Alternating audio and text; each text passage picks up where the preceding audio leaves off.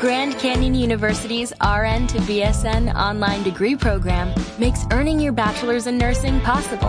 Balance online coursework with local in-person clinicals to position yourself for potential leadership opportunities in the time you have from wherever you are, leaving room for what matters. Achieve your goals with your personalized plan and team behind you.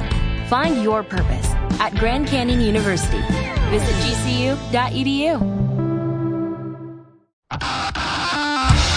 Hola, bienvenidos a Random Topic, bienvenidos a Pues ya estaría, vuestro podcast audiovisual favorito, el podcast eh, semanal que hace, pone en evidencia que siendo idiota, ¿vale? Tampoco se vive mal. Es decir, Bueno, se puede decir, esta semana podemos decir que eh, estamos en sintonía con el resto del país. Con una gran mayoría del resto ¿Por del país. A nivel de idiotez. De hecho, ah, bueno, bueno, Bueno. pero siempre lo hemos estado, ¿eh? No es una Sí. cosa de ahora. no, no, no. Ahora sale mucho en la tele, pero siempre hemos sido muy idiotas. El estado de, de la el, idiotez. el estado de armarla. de armarla, correcto. Hoy, como siempre, vamos a hablar un poquito de un desayuno, no, una merienda, perdón. Merienda, a- merienda, merienda. Geek nos va a traer una merienda, yo traeré otra, ¿vale? Y hablaremos un poco de cosas que han pasado, entre otras, por qué hablo raro, que es porque me han sacado una muela esta mañana. A traición. Una A muela a traición. traición. Pues Sí. La magia. Y también Me va- me va a hablaremos quitar la merienda. Bueno, bueno, la sección, la sección, perdón. Y no, y también hablaremos de cine, ¿Y series? series y estas cosas. Y eh, mientras Geek dice la sección, yo iré por agua, para ir tragando un poco. Sí, la sección te toca a ti. Sí, no digo la merienda, perdón. La sección me toca a mí y hablaremos de los libros más vendidos de la historia. En cualquier momento, ¿sabes? Drake hace cruza que lo de, lo de tomar droga lo lleva, lo lleva un poco O rego. sea, pero bueno. Yo, ahora a Geek os va a recomendar una mierda, yo os recomendaré otra cuando vuelva y traigo agua. Un ibuprofeno. Eh, ¿Me vas a estar, me vas a escuchar mientras... Sí, ¿no? Vale, vale. Sí. Ok. Todas con tus auriculares inalámbricos Bluetooth. Patrocinados, tenéis el link abajo en la descripción. Eh, hoy el- la merienda es una coca dulce, que es que necesito el apoyo de Drake para que, la- para que lo explique lo que es. De, del paraíso de la coca. que no es Colombia, eh, sino está en Perafita. Te has perdido el, el chiste. Coca de perafita. Sí. No has comido coca de perafita en tu vida, ¿no? No, no, no. Yo, eh, vinieron un día los, los poke ¿Mm? a casa. Creo que fue cuando fuimos a uno de los campings, se pasaban por aquí. Y, y para, digo, parate a comer. Y luego vamos por la tarde al camping. Y de postre eh, cogimos coca de perafita, ¿vale? Ujú. Que Perafita Eh, es un pueblo. Eso es una puta locura. Es decir, Sí. sí, sí. Y además, ves, te la venden como. Es una cosa. No cabe aquí. O sea, es una cosa muy larga. Y, y es como muy esponjosa. Y empiezas y. ¡puf! Y no acabas, ¿eh? Y mira que es dulce. Que a ti lo dulce. Sí, pero es, es que está muy rico. Es decir, está dulce, pero tampoco es muy, em- muy, em- ¿sabes? muy empalagoso. Bueno, Es una- quitando, es- quitando la costra de azúcar que tiene. Quitando esa costra. ¿No? Sí, pero como es esponjosito, y depende, también ahí depende de qué tipo de coca. Las hay de diferentes tipos. Incluso hay algunas de chocolate y tal. Pero Sí. la normal ya es guay. Vale, vale. Pues coca. Coca de Perafita. Que igual se puede encargar por internet. Hostia, pues no sé. La, la búsqueda, ¿eh? La búsqueda en coca de Perafita. Comprar cocas y, y pa de perafita. Igual es una online. búsqueda, igual buscar coca en Google no es una búsqueda que quieras hacer.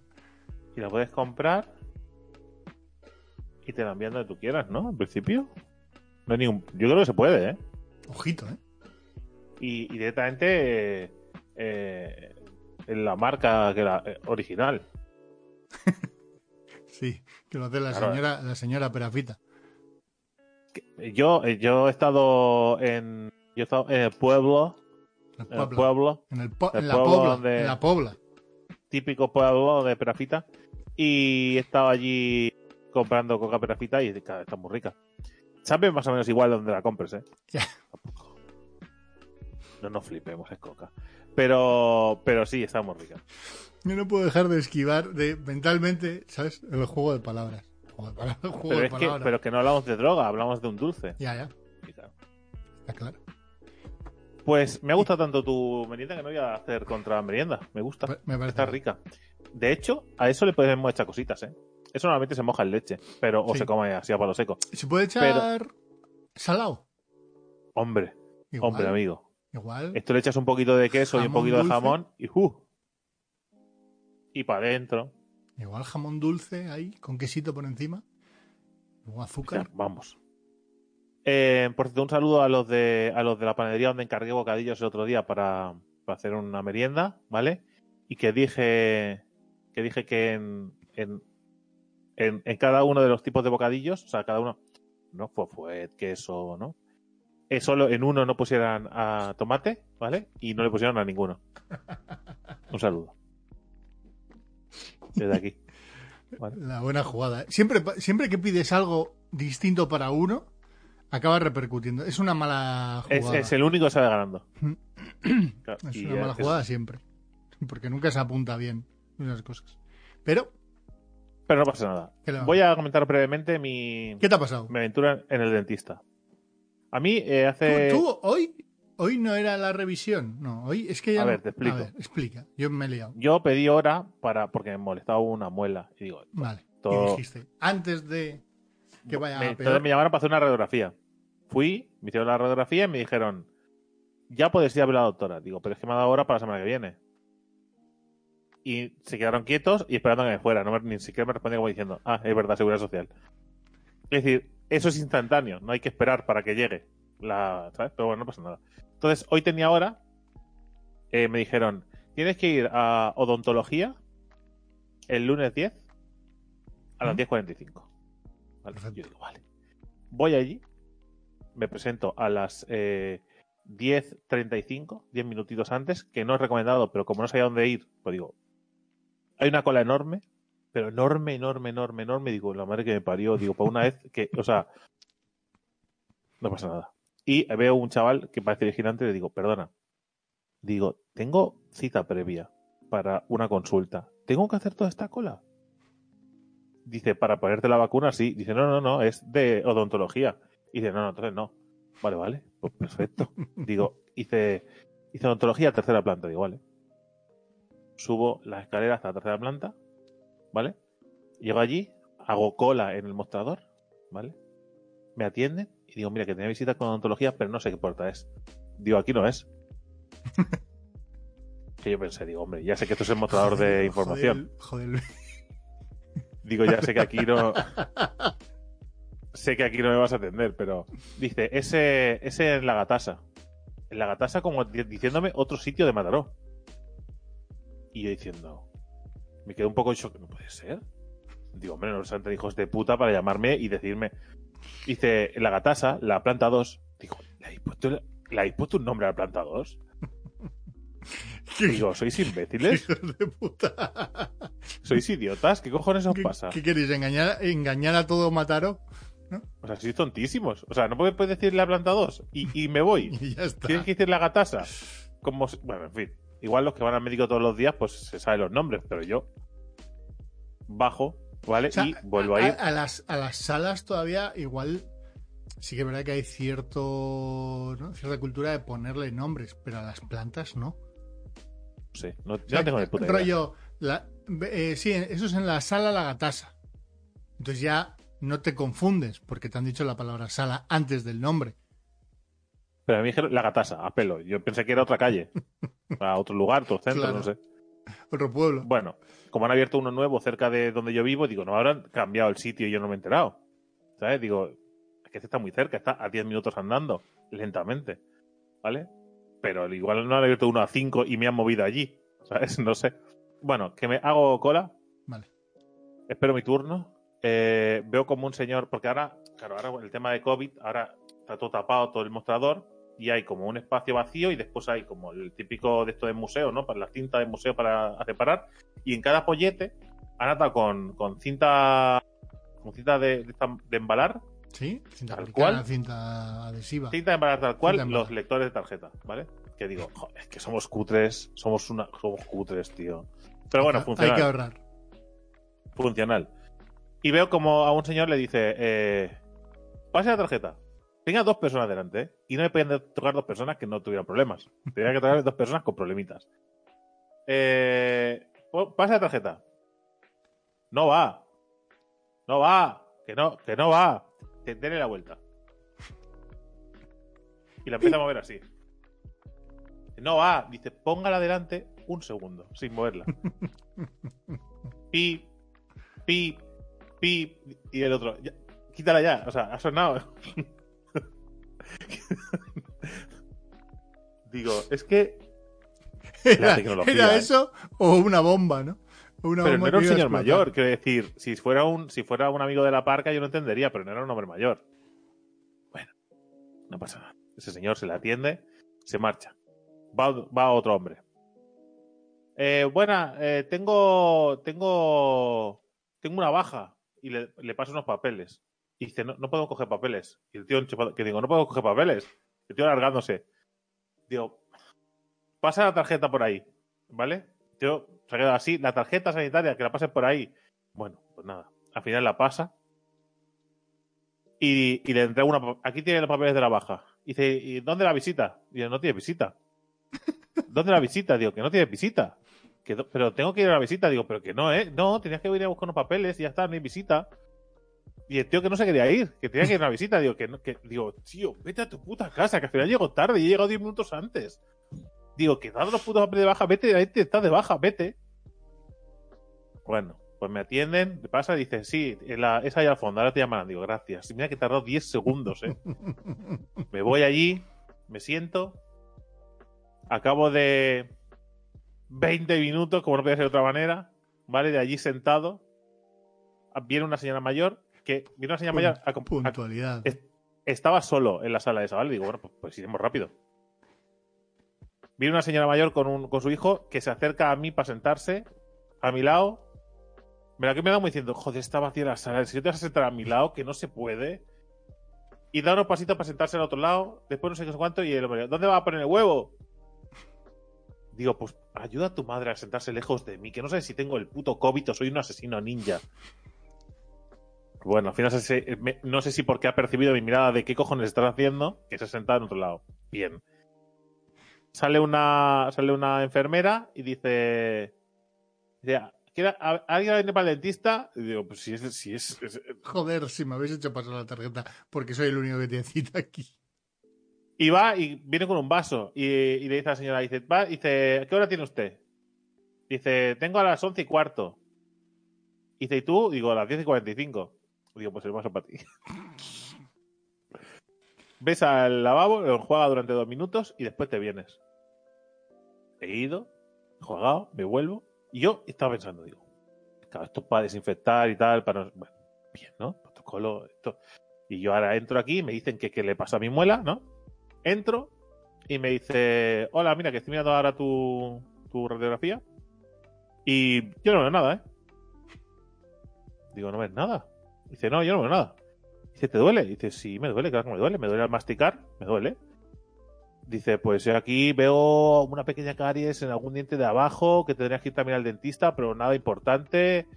Eh, a ver, tienes que ir al dentista para que te la, que te la arreglen, ¿no? Pero tampoco nada que te pueda producir dolor dice, pues digo, pues me duele. dice, bueno, túmbate y te lo miro.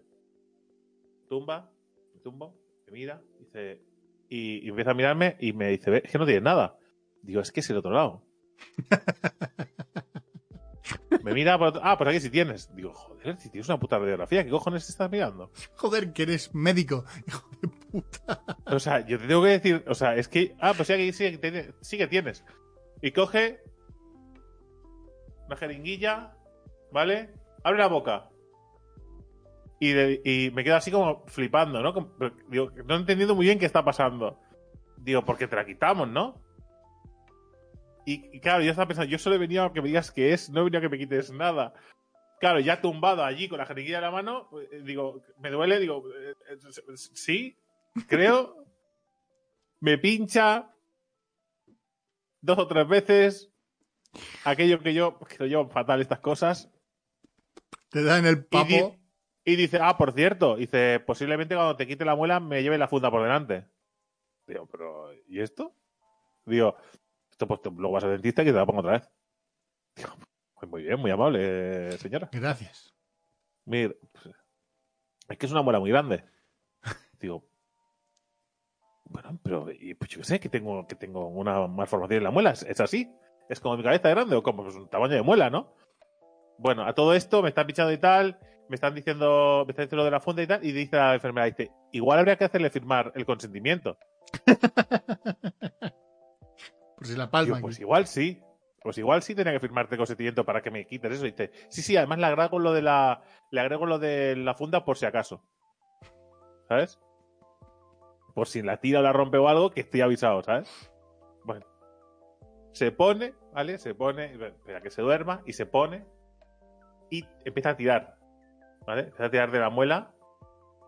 Que yo no recuerdo que eso funcionara así cuando me la quitaron en el dentista. Te iba a decir, igual. Maneras, ya en el paso anterior, mm, igual era de sospechar, ¿no? Igual te vas al privado y que te, o yo qué sé, o pides otro. Yo cuando me fui a, a- en este caso fui a un, a un- a un dentista, a una cadena de de, de dentistas, ¿vale? Sanitas creo que es. Y fui allí y me la quitaron y no recuerdo esos pasos. Yo no lo Mm. recuerdo así, ¿vale? No, a mí me han quitado esta. a mí y- me quitaron no- esta de aquí. Pues se fue hace tiempo, pero. Pero no, no, no recuerdo. No recuerdo que tirase. A ver si sale, ¿no? Como a ver si sale. Hizo, hizo un- como, no sé, hizo con una herramienta algo y después con las pinzas tiró, ¿vale? Y, y lo mejor de todo es que tira, hace así y dice, uy va, ¿dónde ha ido? Literalmente, uy va, ¿dónde ha ido? Y se empieza a mirar para allá y, dice- y le dice a la enfermera, ¿has visto dónde ha ido? Y dice, la sigue teniendo en la boca.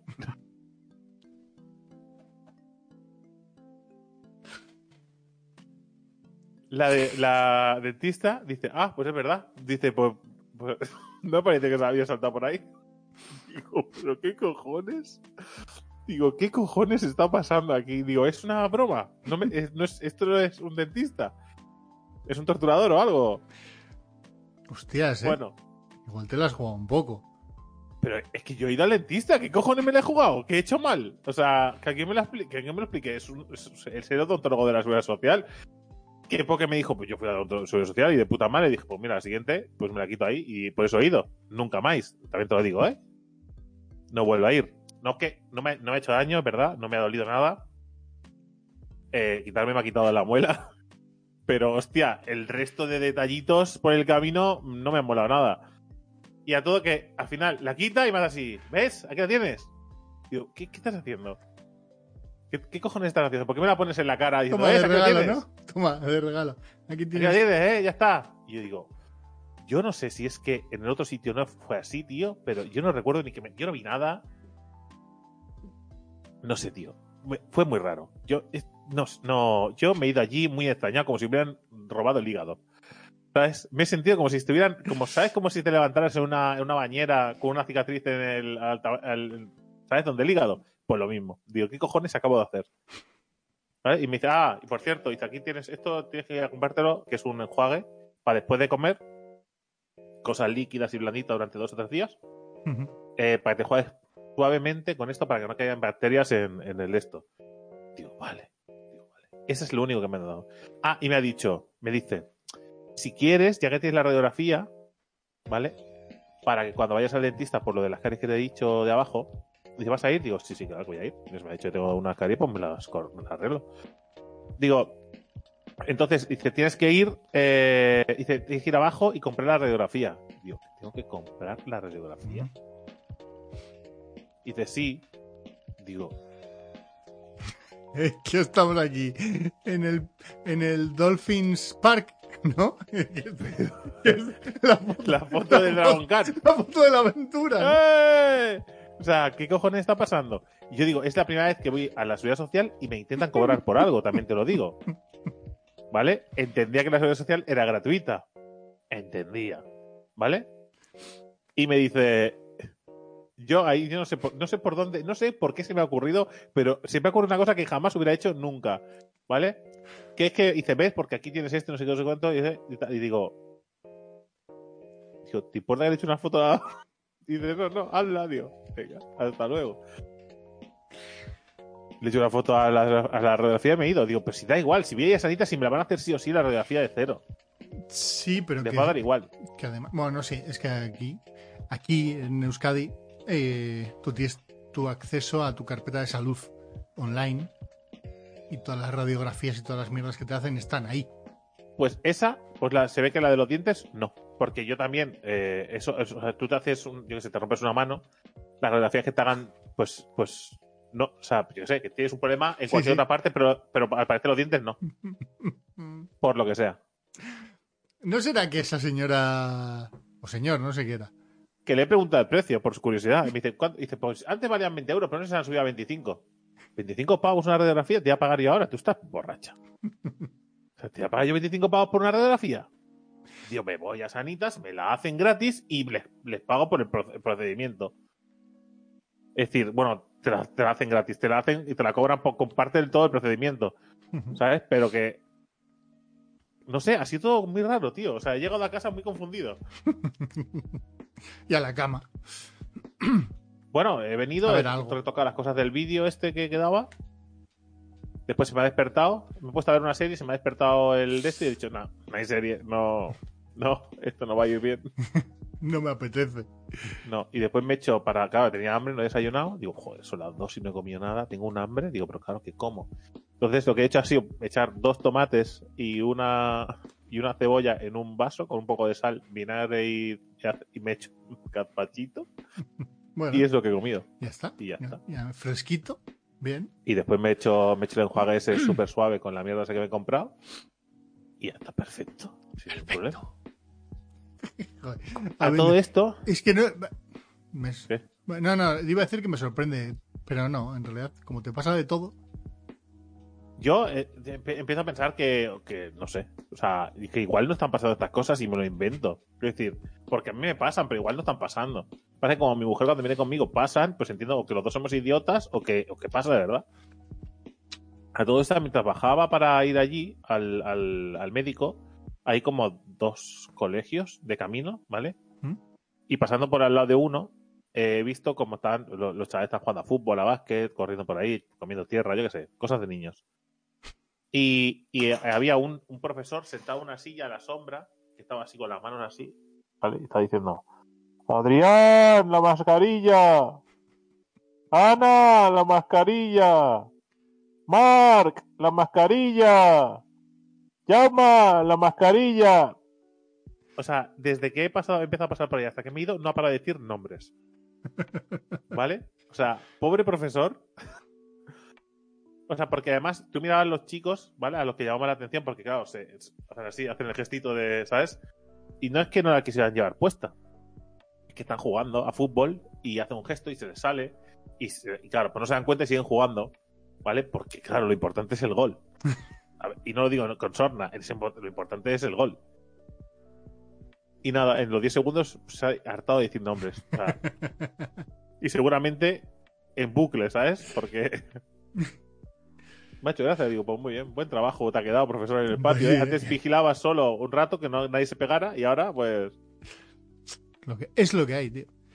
¿Qué? Sí, sí. ¿Series, ¿Series de cine? ¿Series de cine? Venga, series y cines, series y cines. Ojito, ¿eh? Porque. Pues. Eh, para el cumpleaños de Marta, he hecho una cosa que nunca había hecho, ¿vale? ¿Mm? Eh, quería, quería ver una peli que le hiciera gracia a Marta y sé que había sacado las, la nueva versión de las brujas de Roald Dahl. ¿Vale? La de Anne Hathaway. Y eh, dije, ah, pues de puta madre, voy a buscarla a ver dónde la podemos ver, ¿vale? Y solo estaba en Prime Video de pago. De pago. La jugada. Y le alquilé, ¿vale? Cinco pavos, ¿eh? Ojo, ¿eh? El, el alquiler mensual que ve Amazon en sus ingresos. Esta vez, David de Random Topic. Y entonces, la, como do- dos cositas. Una, eh, tienes 30 días para verla, pero solo 48 horas para verla una vez la da al play. ¿Me explico? Es decir, tú la puedes alquilar y tienes un mes el alquiler ahí guardado, que dices, no sé en qué cojones vas a alquilar tú una película y te la vas a dejar para ver dentro de 15 días. La alquilas cuando la vayas a ver, entiendo. ¿Vale? ¿Vale? Pero bueno.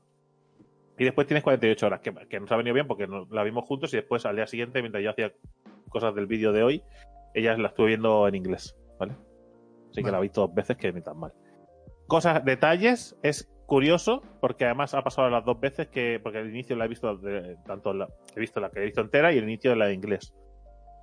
Curioso que en Prime Video nunca baje la calidad, que en Netflix nunca baje la calidad, da igual la película que veas, y esa película tiene bajadas de calidad. Dices, la que alquilo, hijos de puta, la que te paga aparte se ve peor. ¿Eres, ¿Sois tontísimos o qué os pasa? Pero es que no tiene puto sentido. Estarán en un servidor que dirán, va, esto como se usa poco, lo A almacenamos ver, ahí. cosas muy puntuales, ¿eh? Es durante tres segundos en tres puntos de la peli. De una peli de dos horas, quiero decir. No, no es nada reseñable, pero toca la Sí, sí, pelota, pero digo. dices, joder, encima que esta que estoy pagando un extra, Que por cierto está bien. Es decir, si os gusta el rollito Roald Dahl, está guay. Está guay. Además, ahora van a hacer varias cositas de Roald Dahl. Que Roald Dahl es el. Es el. el Stephen King amable. ¿Vale? el Porque Stephen es, King de eh, los eh, niños. Mm, Matilda es de... Matilda es de, es de Roald Dahl, sí. Pero es que es- Es, que, es, que muy, es muy perturbador ese autor. La gente no le ve el punto malo, pero es que ese tío está muy, muy, muy- muy mierda de la cabeza. Todo es súper chungo. Es decir, tiene un punto muy oscuro para escribir para niños, ¿sabes? O sea, algo le pasó. O sea, ese señor, que es muy bueno, era muy un, bueno, pero Hay un Todopoderosos dedicado a Roald Dahl. sí, gente, sí, sí.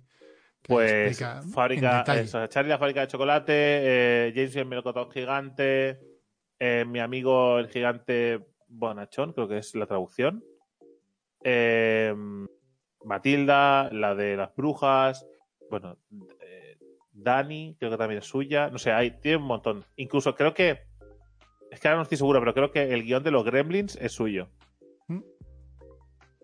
Ojito, ¿eh? Amigo, amigo de Tolkien, que Tolkien le vacilaba. no. ¿Roald Dahl? Sí, sí, ¿no? Yo creo O C.S. Lewis. O C.S. Lewis.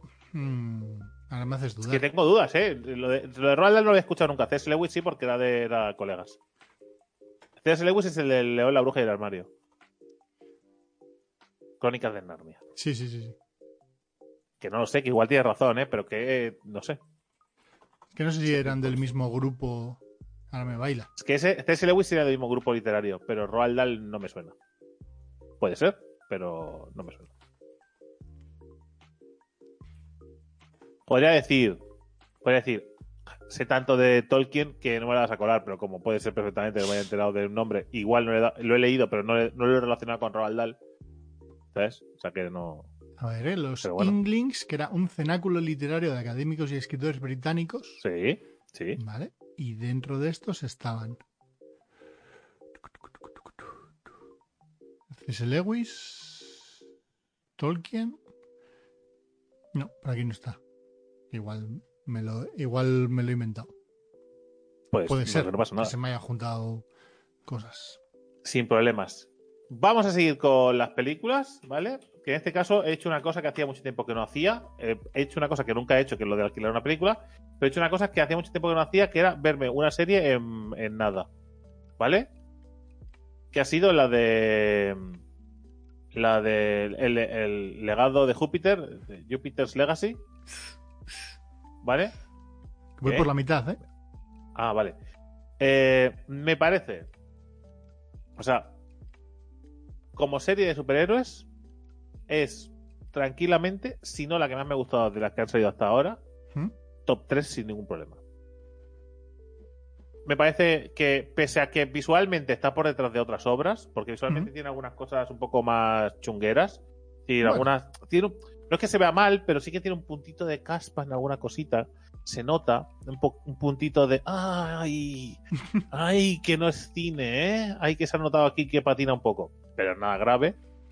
Eh, y hay otras que están hechas una- maravillosamente como si fuera una película. Pero pese a eso, eh, en argumento, personajes, eh, todo lo que conlleva eh, una serie de superhéroes, creo que está hecha de una manera maravillosa. Me gustó muchísimo. Me parece brutal. Eso me está gustando mucho. Voy por el capítulo 4, 4 y medio por la mitad. Yo creo que ayer ya me quedaba dormido y, y lo quité. Y. Y hostias, me está llamando. O sea. Por, por no hacer spoilers, ¿vale? Pero la serie es, Eh, las- es se presente y divide en dos pasado. partes. Presente y Exactamente. pasado. En el pasado, eh, digamos, en el, en el cómo eh, la juventud de los, digamos, de los viejos héroes Y en el presente, cuando los héroes, digamos, originales son viejos y hay una, una nueva oleada de héroes. Eso es. Y en, y en cuando son jóvenes, estos son los primeros héroes, que es cómo consiguen sus poderes. Es el camino a conseguir o por qué sea- son superhéroes. Más que cómo consiguen los, los superhéroes es, o sea, los superpoderes es ¿no? cómo se crean esos primeros superhéroes. No, yo te dejo a ti tú no, que no tú no- visto el tú no digas nada, que yo no he visto el final y es que, pero qué es lo que me está motivando a ver la serie. Me parece mucho más entretenida esa parte de cómo se crean los Lo decir, superhéroes. es la única serie que funciona a través de flashbacks que los flashbacks no me dan ardor de estómago. Sí. Es decir, de hecho, quieres, saber- quieres que estén todo el rato en esa parte, no en el presente. Claro, hasta que aparece un villano. ¿Sabes? hasta que aparece Peña usando poderes. Que entonces dice, bueno, pues tampoco pasa nada si estáis por Claro. aquí pegándoos un rato. El del, el del bastón. El del bastón que se teletransporta. Vamos a dejarlo ahí. Ese, ese personaje mola mucho. Eh, es que la, la serie tiene tantas cosas eh, buenas. Es que tiene un podcast ¿eh? esa serie. O sea, ha- Hace cosas muy bien. No, yo no he tenido el placer de leer los cómics. O sea, que no, no sabría decir si cu- cuán de fiel es. Pero como serie de superhéroes me parece que, que es esto, ¿sabes? Es, es esto. Mm. Eh, Hay otras series que están chulas, como Umbrella Academy, que está chula. O The Voice, que está muy guapa. Eh, o sea, hay series de superhéroes que molan. Pero es que este punto este punto tan. Esa, eh, el, el elemento dramático, la, la- el conflicto familiar, los personajes, el ideal del héroe, cómo se cuestiona, por qué funciona. Un montón Sí. de, de cosas y detalles que molan mucho cómo lo llevan, que, que- que los límites, no sé. Hay un montón de cosas que le dan veracidad a la historia. Y eso mola un montón. Porque en ningún momento te estás planteando, joder, ¿y estos poderes? ¿Cómo se han pasado? No, porque estás metido en un conflicto. Y también que yo siempre me quejo de que usen una premisa muy buena, como en este caso sería Peña con poderes, ¿vale? Para explicarte una cosa eh, emocional, ¿vale? Siempre me quejo. Pero es que está tan bien ligado Sí, todo. aquí, aquí al final, ¿no? El, el, el cómo se cuestiona Utopian todo el rato, ¿no? El, ¿Cómo es? El código.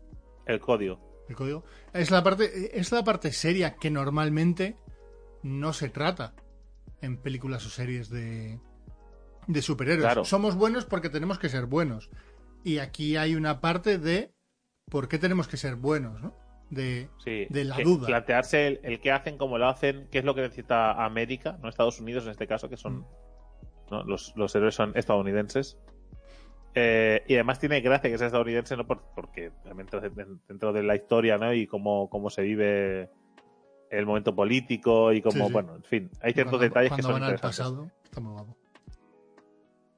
Sí, porque el pasado sí que se puede decir que es, digamos que se inicia más o menos en el crunch del 29. Es el. Crash. Es el Crash, sí, sí, sí. Del ¿Qué, 29. ¿Qué- la qué he caída de dicho? Porque Crunch, creo que has dicho. como los cereales. Que sí. O como lo que hace CD Projekt. Ah, Una de las dos Ah, cosas. bueno, vale. Pero un poquito de agua, ¿vale? Todo tuyo. El crash de la bolsa. La caída de la bolsa y. Y cómo eso repercute en, en todo Estados Unidos, ¿no? Durante esa. du- Durante No sé, esa me parece que, que, que sí, que sí, Netflix. Mm, eso está muy, muy bien. Es serie por sorpresa, que llega por sorpresa, ¿no? Yo por lo menos no. Es de estas que no te enteras, realmente. Yo sí que sabía que iba a salir, pero pensaba que iba a ser más tirando a los titanes o una serie de estas un poco de medio pelo. Ujú. Por como vi la imagen, me, me motiva la idea, siempre, siempre me apasiona cuando hay un superhéroe en pantalla, pero después digo, bueno, pues veremos que. Pero no, no, bien, bien. Me record... es, es, el, es la típica eh, novela gráfica, Mm. ¿vale? Ese punto más adulto, ese, esa, ese Sí. girito. tiene, tiene ese toque sin serlo de, de The Voice, ¿no? O sea, de, de algo que se toma en serio el universo de los superhéroes y no es simplemente un fanservice de, va, venga, que se den de hostias y que ganen los buenos siempre. Aquí no sé, yo por lo menos no sé lo que va a pasar, pero, pero entiendo que puede pasar de todo prácticamente. Ya lo veré. Eh, miradla. Mir- Esa sí la recomiendo 100% a quien no. Bueno, a todo el mundo. A- os guste o no os guste los superhéroes porque hay, hay para todos en la serie. He acabado de ver El Inocente. Yo estoy por la mitad. Joder, que, que no se puede hablar de nada contigo. Bueno, tampoco, Eh, tampoco ibas a decir nada, porque... No, no iba a decir nada. Pero, pero bueno, eh, bien. Me gusta un poco más el inicio que el final, Mm. pero creo que es una buena serie. Es, es, es- tiene un buen planteamiento y es interesante y bien, un buen producto. Una serie que de normal yo no vería jamás y hice lo que lo que hiciste tú y que lo dije, va, va, voy a ponerme a ver con Sandra que quería verla y lo que tú planteaste, ¿no? Ves el primero y, y ves cómo te engancha con el siguiente, con el siguiente, con el siguiente y ahí estábamos, como tontos ahí a las once y cuarto de la noche diciendo... Vemos un ¿Qué poquito cojones más. está pasando, no? Vemos un poquito más. No, el qué cojones está pasando. eh, los tres primeros capítulos es de qué cojones está pasando. En el cuarto, yo creo que estamos en el cuarto o a la mitad del quinto, ya no lo sé. Ya es cuando empiezas a ver un poco la jugada, la primera parte de la jugada, porque aquí hay una segunda parte seguro, Bueno, eh, sin más. juega Entonces- eso, quiero decir, Sí, no es una claro. sorpresa que haya No, giritos. Por, por eso, por eso. Entonces es falta ver la, la otra parte. Eh, pero cuando quedaban 15 minutos para que terminase el capítulo, dijimos, es muy, me dices, "Nada, es muy tarde. Eh, ¿Cuánto le queda? Lo, lo- lo miro, 15 minutos. No, no podemos terminar de ver. Lo yo dije, va, nos vamos a la cama, quedan 15 minutos. ¿Y lo vemos? Digo, no. Porque vas a terminar los 15 minutos y te va a dejar con un cliffhanger de la polla. Digo, prefiero que esto nos lo hagan mañana a una hora normal y así vemos el siguiente capítulo. Claro. Jugada inteligente. Estábamos Yo ahí hice, en lo mismo, momento... yo hice lo mismo en un capítulo. Lo hice lo mismo en el 7, creo que fue. Pues el último es muy largo. Y en el 7 creo que lo hice. Son, son largos, o sea, son, son mini películas, ¿eh? Sí, hombre, también son ocho capítulos y no hay más. Es decir, es una miniserie que, empieza y acaba. Eso Sí, explica sí, toda son- la novela. Son mediometrajes. Y yo lo hice. Hubo un momento en el que hubo un impasse en el capítulo y dije, paramos aquí. Dice, ¿por qué? Digo, porque sé lo que va a pasar y no. Paramos aquí y ya mañana. Y es lo mejor que podéis hacer, la verdad. Por eso, El Inocente y Jupiter's Legacy, dos productos muy diferentes, pero que la verdad es que están bastante interesantes. Después, he visto el primer capítulo de Sombra y Hueso. No sé qué es. ¿Vale? Que Sombra y Hueso es una, es una serie de, de fantasía, ¿vale? Que también está basada en una novela. Voy a empezar a decir las que no están basadas en novelas y así acabamos antes, creo. Eh, que es, bueno, pues es, es una, es, bueno, es un libro mediantemente famoso, creo que en España no mucho, ¿vale? Y que creo que tiene un punto más, un público más juvenil, pero que la verdad es que la idea es bastante chula. Fantasía teenager, ¿no? Bueno, yo he visto el primer capítulo y está bastante bien hecha. Es decir, mola bastante el, el cómo está todo puesto. Pero sí que tiene ese punto de eh, el dentro del laberinto, el, la que silba a los pájaros y eso. Y, ¿Sabes? ¿Sabes? ¿Cómo, era aquella? Había una, una serie de, de fantasía, yo creo que está en Netflix y si no estará en una de estas plataformas, que era, que, que- que era en el futuro, sin que te contasen el futuro, que era en el futuro, y de repente empezaban a, a- se caían por un agujero y aparecían en un instituto. ¿Cómo era esa? No ¿Cómo, cómo era? O sea, eran- aparecían en, en un instituto de Macrao, como 500 años después, que eran elfos y demás. Y es que no me acuerdo de la serie. Ah, sí, hostia, pero no, pero joder. Vale, vale, pero es que lo has planteado como si, como si fuera, como si fuera Dungeons and Dragons, la serie de dibujo, dice que atraviesa un portal. No, no, no. No, no, no, no, que se caían. Eh, sí, eh, las crónicas de Shannara. Correcto, correcto. Que es, que es un poco. Pero no tiene ese punto, no es tan, No, tan, tan. no es tan tan de, no, no es tan de eh, misteriosamente todos los protas son jóvenes y guapos. ¿Vale? Sí. Todos. Y todo el futuro de la humanidad depende de chavales de 15 años. No era eso. No, no, aquí Vale. de momento he visto un capítulo, me ha empezado a doler la, el- la ausencia de muela y he dicho, bueno, ya está. Hasta aquí. Luego veremos más. Y he visto alguna cosita más, pero que no me hagas recordar porque se me olvidan, ¿vale? Eh, pero he visto alguna cosita más. He visto algún capítulo de. Porque me he puesto de vez en cuando eh, a ver otra vez eh, PTX y me pongo de vez en cuando un capítulo. Cómo me gusta, ¿eh? Cómo me gusta eso, eh, de- Hostia, o sea, duro. No tienes es como, es como, es como, es como Valium para mí. Es- me pongo ahí y dice. Se escucha, se escucha, se escucha él. Massachusetts, 13 de febrero, ¿sabes? Pero es para quedarte dormido, ¿no? ¿O qué? Sí, pero me da igual, ya la he visto. Ah, vale, vale. decir. Sí, sí, no, claro. Me pongo podcast. Pasa que el problema es que cuando el capítulo me mola lo acabo viendo entero. ¿No? Claro, y además es como tú muy tranquilo, ¿no? Y tal, y, y aparece una escena, porque es que la tónica de todos los putos capítulos es la misma, ¿vale? Al menos la primera temporada.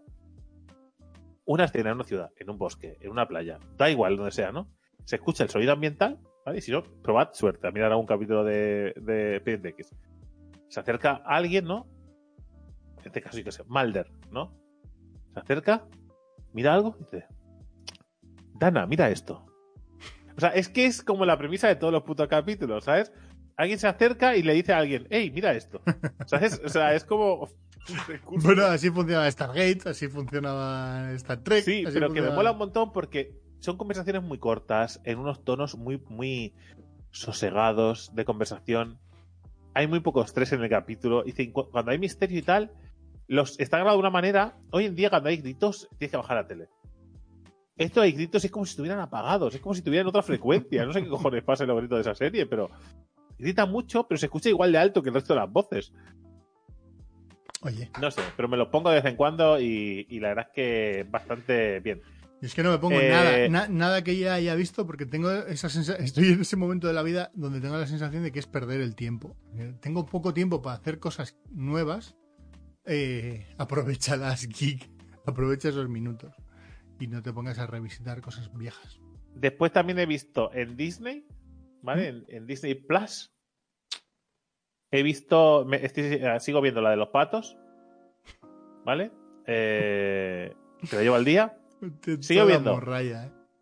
Sigo viendo, pero de los patos me gusta. Sigo viendo, y aún no sé por qué, la del Mister, ¿vale? ¿Sí? El entrenador de básquet. Porque, porque la, la- ya es.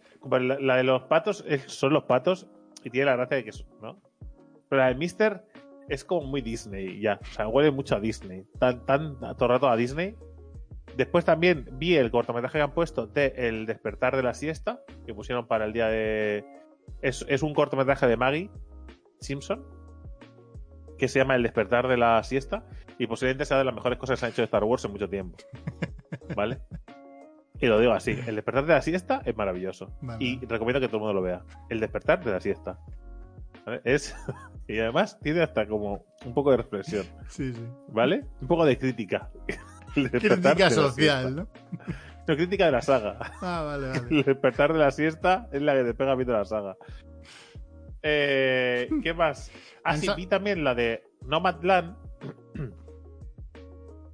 Que esto me lo dijeron por- en un directo, se la había visto y dijo, hostia, mira, se me ha olvidado. Vi- Es, eh, Nomadland va sobre una mujer que se queda sin, sin trabajo. Bueno, de re- realmente el- la fábrica que, digamos, se había formado un pueblo alrededor de una fábrica y esa fábrica la cierran y el pueblo se va a la mierda. Porque todos los trabajos, digamos, toda la, toda la gente que vivía ahí, vivía ahí porque estaba en la fábrica. Bueno, la realidad de muchos pueblos. Del mundo Claro. entero. Exactamente. Entonces hay una especie de, de movimiento, no sé si en todos lados, pero en Estados Unidos, que, que es el de los nómadas. Eh, en este caso son gente, no, o sea, no son mendigos ni vagos, ni... eh, y además ves que separan mendigos de los vagos porque no tienen por qué ir relacionados. Hay vagos, hay mendigos, hay mendigos vagos, ¿vale? Vale, Hay un poco de todo. Entonces, esta gente realmente lo que hace es montarse su, su casa en su furgoneta, roulotte, o lo que tenga. Cada uno lo que tiene es lo que adapta, ¿vale? Y lo Ujú. convierten en su casa y viven en sus vehículos. Entonces, lo que hacen es trabajar, van como rotando por, el, por Estados Unidos y van a trabajos temporales donde surgen. Por ejemplo, ella, la protagonista empieza trabajando en Amazon. ¿vale? Trabaja en Amazon durante unas semanas para, yo qué sé, Navidades o lo que sea. Que hay un- Entonces, pues después se va a otro sitio, va a la época de, de no sé qué, de los campings. Entonces van allí al... Y entonces hay como una especie de movimiento social dentro de, de los nómadas que digamos que eh, lucha ¿no? por esta por esta corriente de dejar no de dejar a la- sacar de la sociedad a todo el que molesta ¿no? toda esta gente que se ha quedado fuera del sistema pero no porque ellos quieran ni sean vagos ni nada son gente currante que se apunta a todos lados pero es que no le dan la oportunidad entonces su oportunidad está en llevar a casa a cuestas y ir donde hay trabajo es decir que hay gente que se pega una pecha de kilómetros para poder currar Sí, sí. ¿sabes tú? Y es interesante, ¿vale? Es interesante ver la película. Es una película muy lenta. eh, es, eh, vamos, es casi una exposición del problema, casi a veces más que la película en sí. Una peli documental. Sí, y, pero la verdad es que está bastante bien. La vimos eh, con Marta y, y nos gustó. Eh, creo que fue ganadora de un Oscar, ¿vale? La mejor actriz, si no me equivoco, la de Nomadland. Porque lo pone aquí y creo que me lo comentaron por Twitch. Yo pensaba que. Quizás sea verdad. Lo de Sí, que- pero no sé si es el, no sé si es ella o la película, creo que es ella, ¿vale? Pero bueno, eh, sin más. Está, está chula la peli. Se, se deja ver. Y poco más, poco más, no he visto Bueno. mucho más. Vamos a la sección, a ver si terminamos un poquito antes hoy. ¿Te parece? Sí, antes de que se me despierte el agujero. Sí. Vale, hoy vamos a hacer. ¿No he dicho de qué iba la sección antes? Los libros. Libros. Ah, sí, lo he dicho. Bueno, como estoy. Bueno, eh, vamos a comentar los 20 libros más vendidos del mundo. Eh, y voy a 20. comentar. Sí, pero no, pero no voy a comentar de qué van cada libro, voy a nombrarlos. Vale, vale, vale. Es una lista. ¿Vale? Sí. Sí, el propio título invitaba a que fuese una lista. ¿sí? Correcto. Lo que dicen que la lista no ha incluido libros políticos ni religiosos, así que primero no es la, Biblia, ¿vale? Porque además eh, el hecho de que se haya vendido tanto es porque, porque se ha querido que se vendiera, es decir, se, se ponía en todas las mesitas de Estados Unidos, o sea, se ponía. Es decir, había ciertas ventas adulteradas de ese producto que no era porque el lector quisiera comprarlo, sino porque se compraba a su libro religioso, ¿no? Pues se compraba y se ponía y se exponía eh, demás. También eh, no veréis eh, sagas eh, de libros como por ejemplo eh, Harry Potter, eh, Crepúsculo o 50 sombras de Grey porque por libros, porque pese a que las sagas sí que vendían muchos, por libros sueltos no llegan a los números de, de estas otras novelas, ¿vale? Es decir, se ha hecho un cálculo de, por ejemplo, de Harry Potter y tal, eh, y la, ci- eh, dice, aunque es difícil hacer una, digamos, un listado de una de mirar las cifras de esos libros, es complicado, ¿vale? Porque no se exponen, normalmente se vende la saga, cuánto ha vendido y tal. Eh, se ha hecho una media y ninguno daría para meterse en la lista. Así que Harry Potter no está en la lista de los 20 más vendidos, ni Crepúsculo, ni 50 sombras de Grey, ninguna de estas. Entonces, dicho esto, ¿cuáles son los, los libros más vendidos de la historia? Esta lista es de 2018, bueno, casi 2019, así que puede haber cambiado ligeramente, aunque Pero tengo dudas. poco, ¿no? Sí, te iba a decir Sí. luego. No ha habido en los últimos dos años, no tengo yo el recuerdo de un gran hit que digas. Que, También, pero da igual que sea un gran hit. Es un- puede ser que con el Sí, tiempo Harry Potter se, se cuele Se aquí, cuanto cuele tiempo tenga en el mercado. eso es, sí, sí, pero que diga, pero que eh, no creo que los anteriores a 2019 hayan, hayan crecido tanto como para desbancar, ¿no? A los últimos de la lista, porque sería Claro. la única manera de colarse. Y tampoco un gran hit que venda tanto en dos años como, como para colarse de repente ahí. Que, que habrá mastodontes. porque Bueno, aquí empezamos con 50 millones de libros vendidos, no sé cuál es. que es El nombre de la rosa. Ah, vale, vale. Pensaba que era el título. No, Era no, no, es cinco- por donde... Digo, pues, qué curioso, ¿no? Vale, vale. El título, no, no, es El nombre de la rosa de Humberto Eco, 50 millones de libros vendidos, ¿vale? Que es un libro publicado en 1980, que esto ayuda un poco también a que, claro, cuanto más tiempo lleven publicados, pues ayuda un poco a que haya vendido más. Eso al final es, bueno. La, la película hizo mucho. Sin Connery. Sí, de hecho, de hecho posiblemente los números de algunos de estos esté influido bastante por, la, por el cine, pero bueno. Esta, esta novela es muy importante porque también eh, influyó a otros referentes como José Luis Borges, Arthur Conan Doyle y Guillermo de Ockham, ¿vale? ¿Sería Sí. Borges o Borges? Que para mí ha sido toda la vida Borges, pero igual. Puede ser Borges, pero yo como la G en catalán la pronuncio Borges, como el, como el aceite. Azabache, ¿vale? De Ana Sewell, o Sewell, Sewell, bueno, Ana Sewell creo que es. Eh, 50 millones de libros también, en el número 19, que es, del, que es de 1877, que es de la autora inglesa, ¿vale? Eh, y además se empezó a vender muchísimo desde el principio. Ah, esta no tengo no ni idea, suena, ¿vale? Ni idea, ¿no? La que sí os sonará un poquito más es el 18, porque además tiene una serie bastante re- re- reciente en Netflix que se llama Ana de las Tejas Verdes. Ya sé que esperáis libros súper míticos, pero es que hay libros que se venden porque gustan y no son libros de ¡Wow! El fin de la eternidad de. No, no. No, no todos los libros. A ver, en el momento, a ver, en el momento en el que el señor Drake, ¿vale? Vende cuatro copias de su libro y se cuela entre eh, entre el Rufus y, y el R.R. Martin, pues eh, no se vende tanto el libro, ¿vale? Ujú. O sea, es así, o sea, es... Ah, Aquí en esta lista, por números, no sé. Dan Brown estará con el código da Vinci. El siguiente el libro del sentido del común del cuidado de bebés y niños. ¿De qué año? De 1946. Igual está un poco obsoleto. Doctor Benjamin Spock. Ojito, ojito. No seré yo el que hoy en día compre un libro de 46 sobre el cuidado de niños.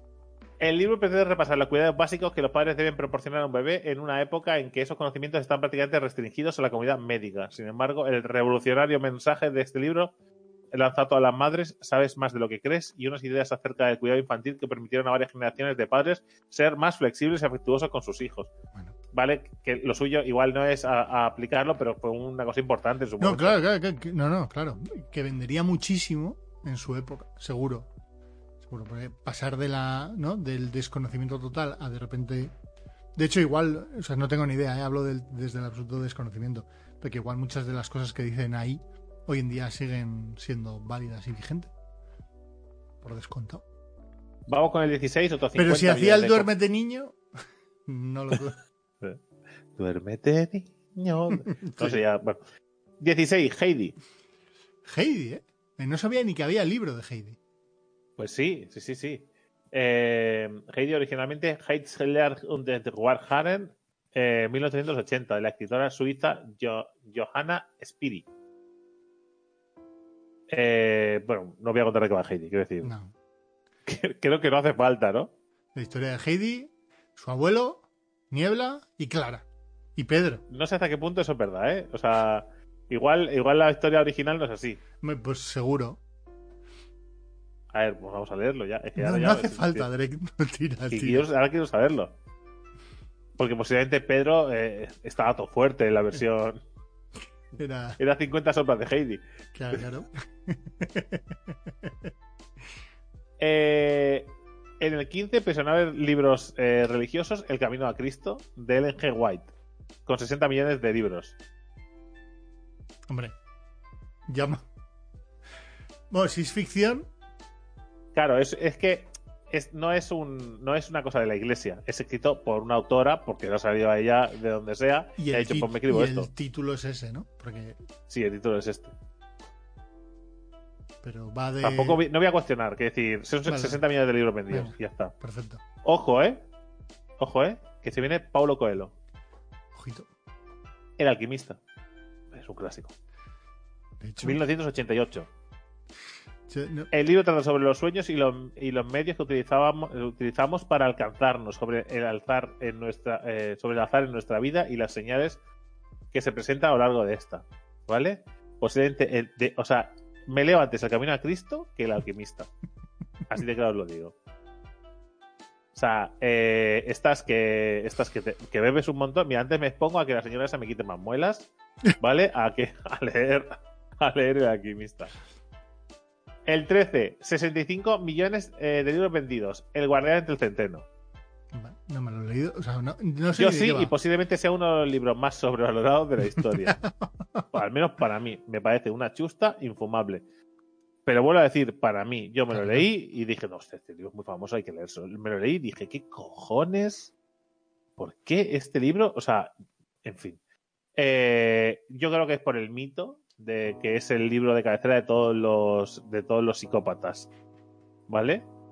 Y la peña pues siente curiosidad. Sin más. Pero bueno. Con 80 millones de libros vendidos, se cuela uno de los que ha nombrado Geek antes, que es Dan Brown con el código da con el Vinci. código Da Vinci. Pues sí, sí, que vendía así. O sea, 2003.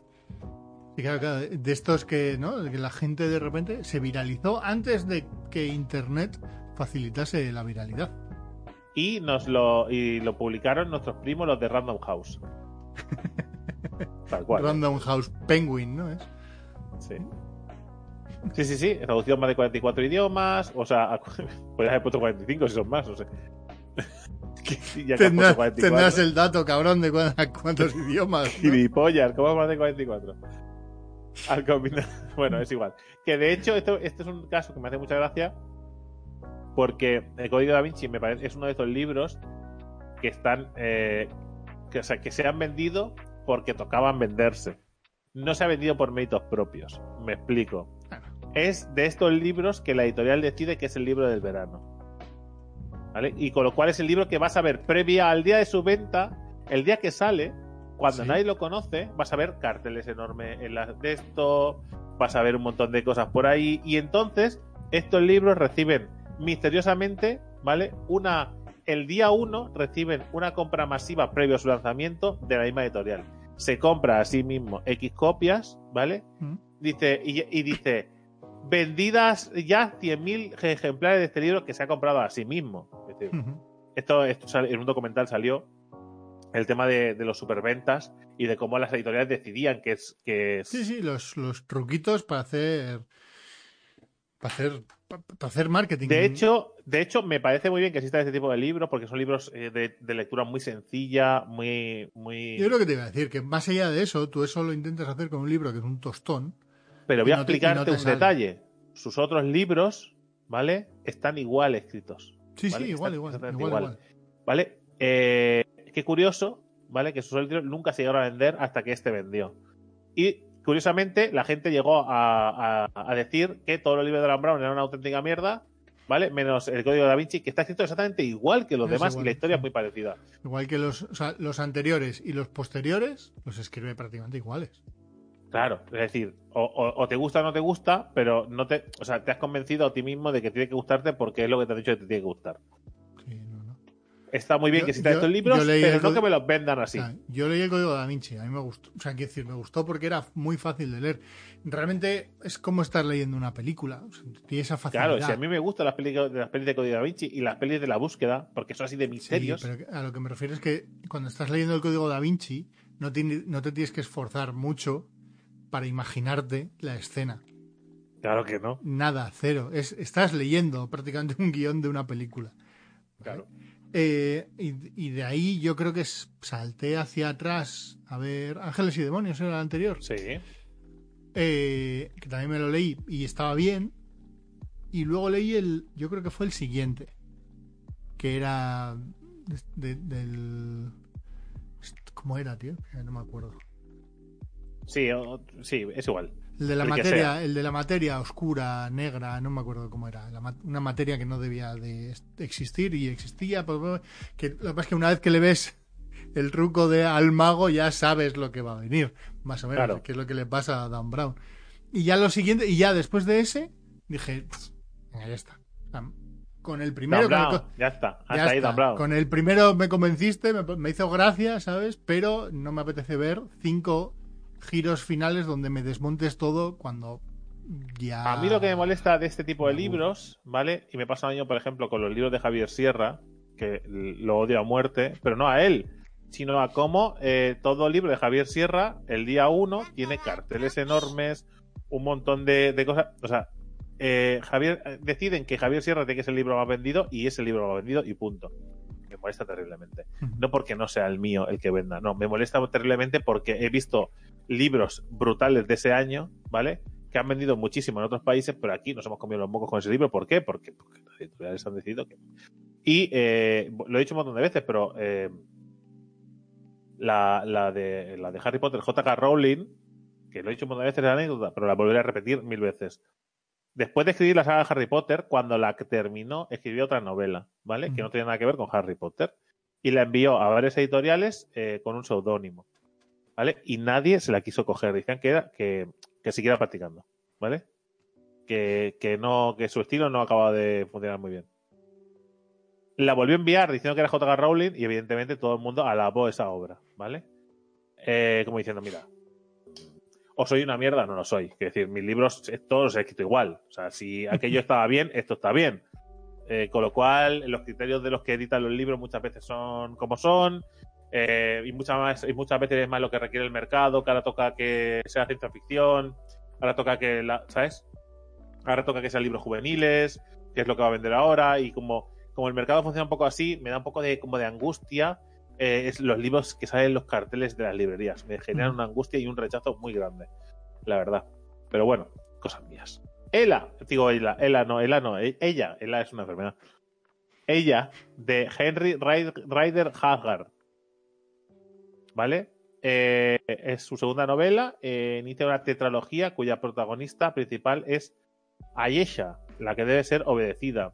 Según una encuesta contemporánea. Fue considerada por el público la mejor novela fantástica del eh, siglo XIX. Ni idea. Yo esta no la conocía y me la he apuntado. ¿Vale? Porque me mola el, el rollo, ¿vale? Ella, de Henry Ryder Haggard, ¿vale? 83 eh, millones de copias vendidas. Vamos con otro de los libros que ha nombrado Geek. Bueno, a su autor concretamente. Dan Brown también. O- No. Ah, vale, vale. Tolkien. Otro, otro. ¿To- ¿Tolkien tampoco? C.S. Lewis con Ah. eh, León la Bruja y el Armario. 85 millones de libros vendidos. Tengo todos los libros de C.S. Lewis. Bueno, tengo todos los libros. Todos los libros, al menos tengo. Todos los libros igual no, pero toda la saga esta y alguno más tengo, ¿vale?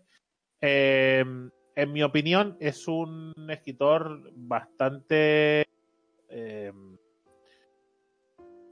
bastante por debajo de lo que él vende. Es decir, no es un mal escritor, pero se flipó un montón. Vale, yo soy fan de Tolkien y, y vale que él dijo, en un momento dijo, eh, en mi, la saga de, de de Narnia, las crónicas de Narnia, es mejor que el Señor de los Anillos, ¿vale? Te drogaste eh, en demasía, compañero Lewis, ¿vale? Tolkien se drogó hasta un punto, ¿vale? Pero tú en demasía. Mm, Es un, son novelas juveniles y están bien y son muy amables y muy recomendables para el público. Por ejemplo, yo a mi primo le doy las novelas de. O sea, le estoy dando las novelas de, de esto. Según se las va leyendo, le voy dando el siguiente de la saga y se los va quedando. Es decir, me parecen libros chulos, de aventuras, muy en la línea de los cinco, por ejemplo.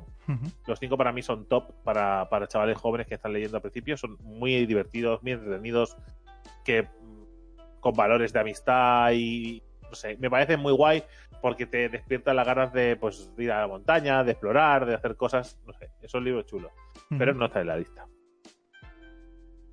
¿Cuál es la siguiente? Y no quedó ninguno. Que si te digo 10 negritos, si te suena, ¿verdad? De Agatha Christie. No, 100 millones de libros no, ¿eh? no, no.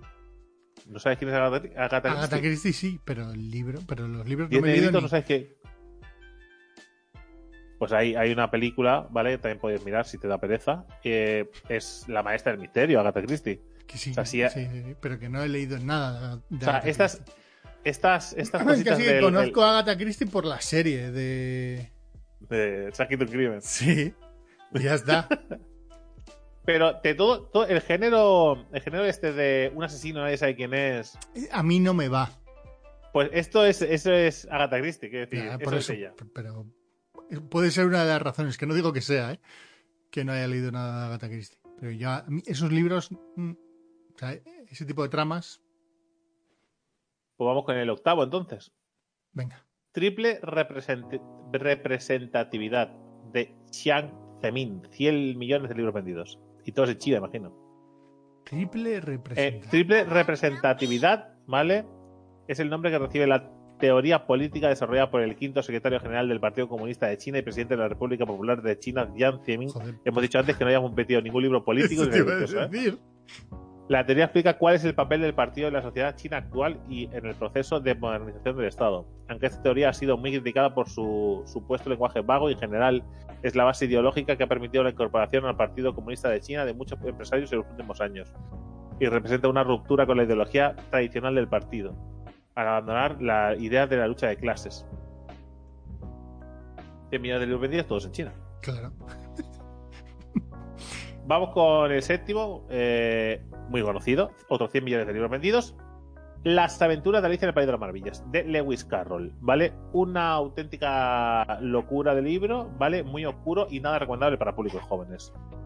¿Vale? Es, un, es una novela muy oscurete eh, y venía escrita.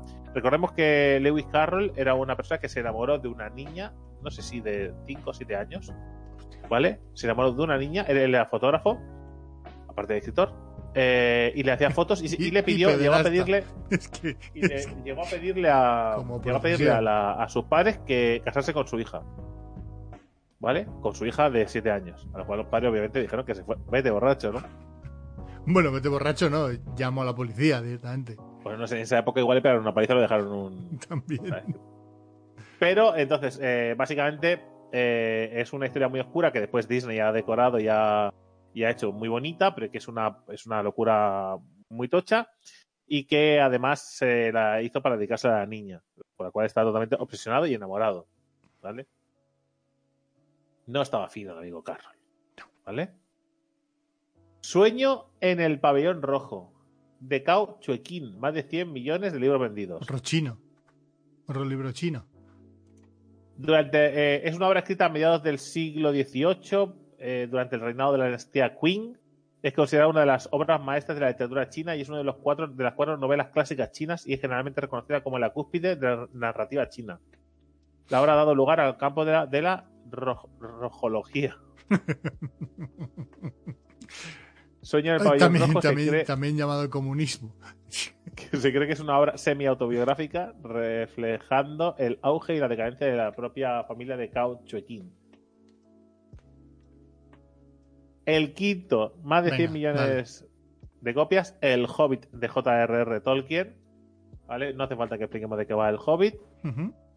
Esta es la primera obra que explora el, Tenéis tres películas para verlo si queréis. si queréis. Sí.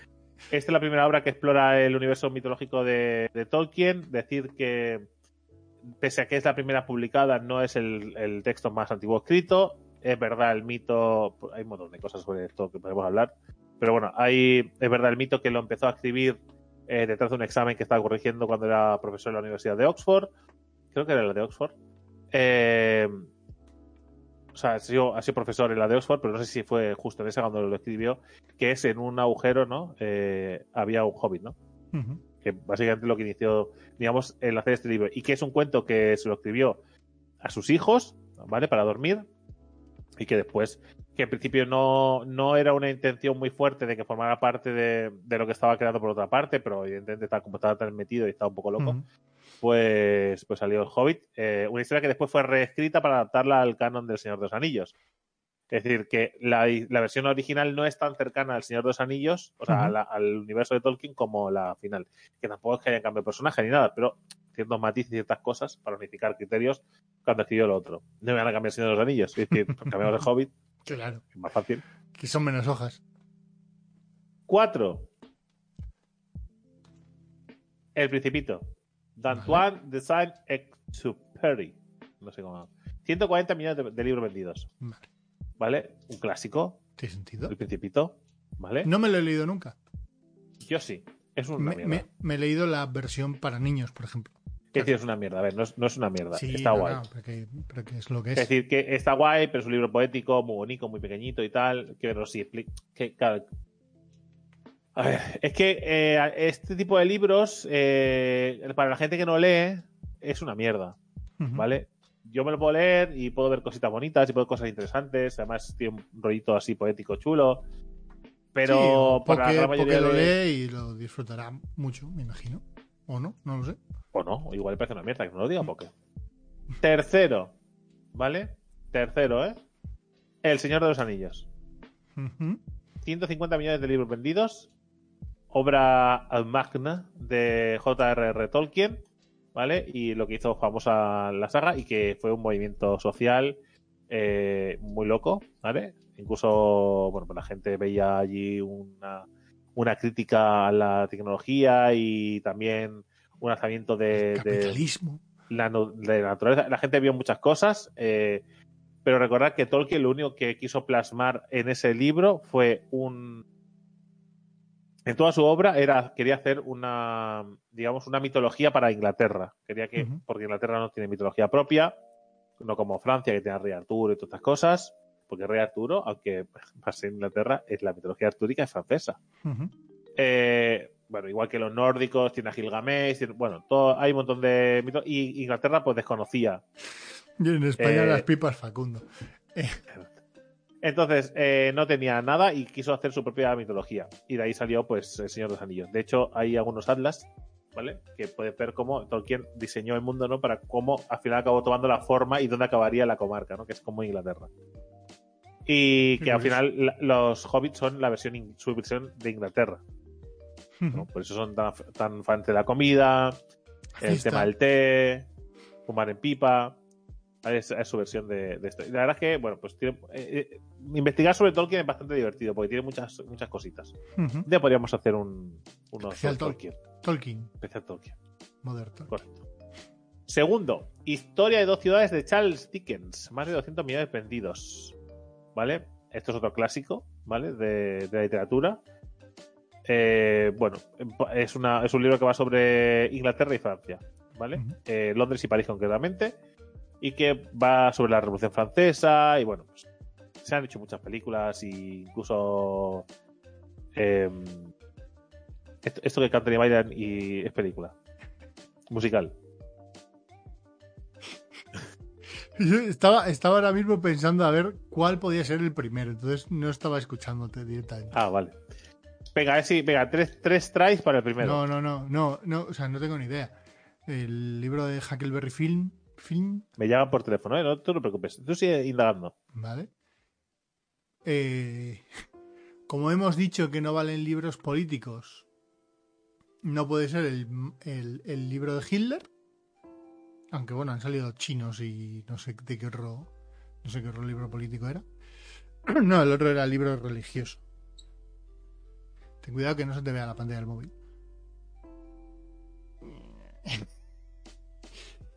Y tercer libro. O sea, el, el tercer intento.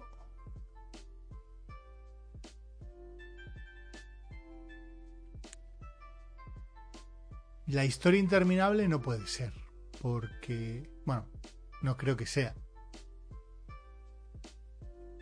Y podría ser, porque no salió ninguno, uno de Stephen King. ¿He acertado en algo? Vale, estoy. Eh, no los he escuchado. Estaba- es que me estaban programando la, análisis, la analítica de sangre.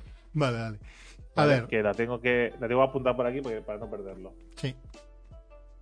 He dicho que un, un- un disparo, que me imagino que se habrá ido muy lejos, es la, la de las aventuras de Huckleberry Finn, Fuera. que no es.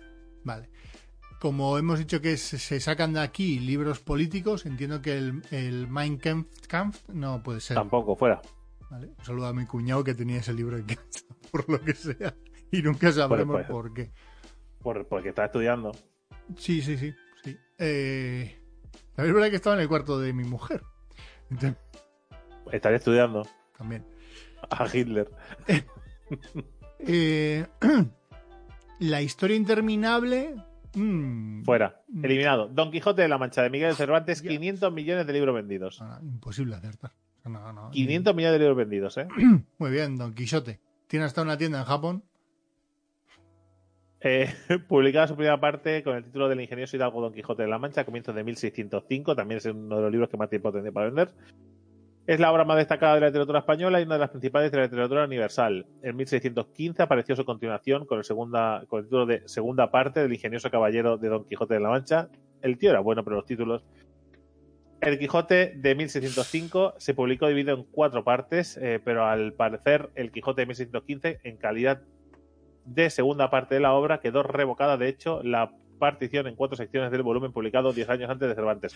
Qué Hay guapo. una edición de Dije- Dijeron, esto no es canon.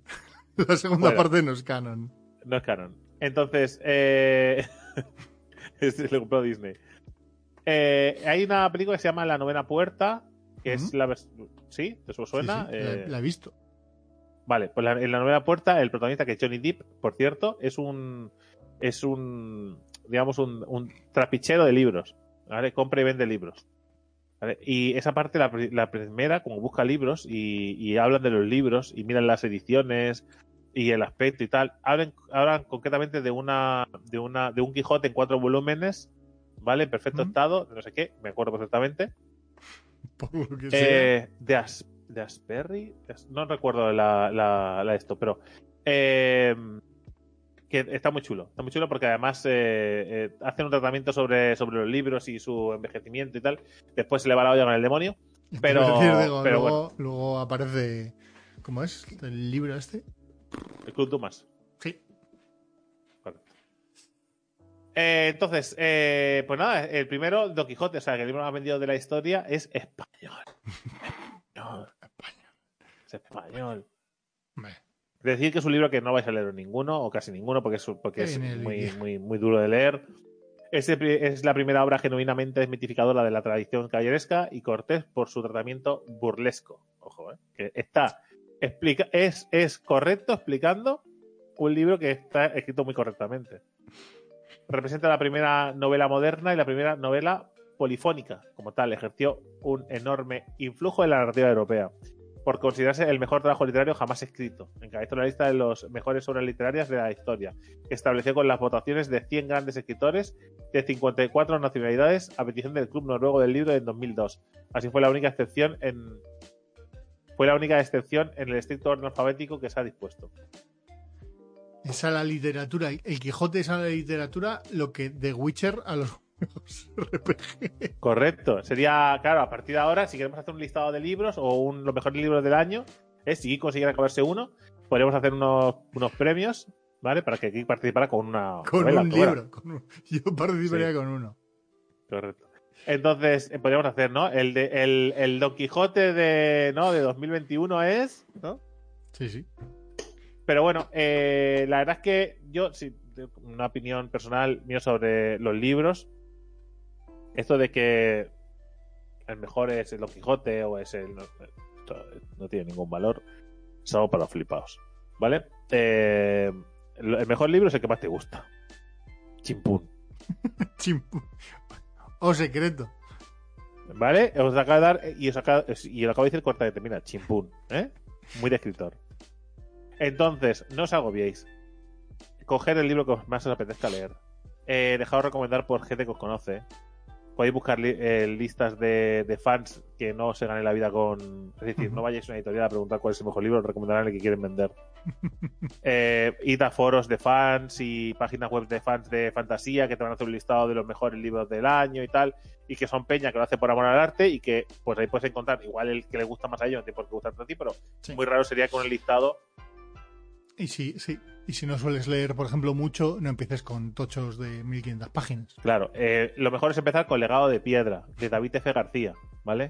10 euritos en Amazon 10 de 10 Ahí está. de hecho hoy ¿Mm? hoy eh, me han pedido el título del libro hoy cuando he ido a la farmacia el vigilante de seguridad me ha dicho hostia ¿cuál es el título de tu libro? y no es mentira y no es mentira y se lo he dado y se lo he apuntado para buscarlo y comprarlo la historia de por qué ese señor me ha preguntado el libro en el siguiente En el siguiente pues estaría así, yo tengo curiosidad. Venga, gente. gente Chao.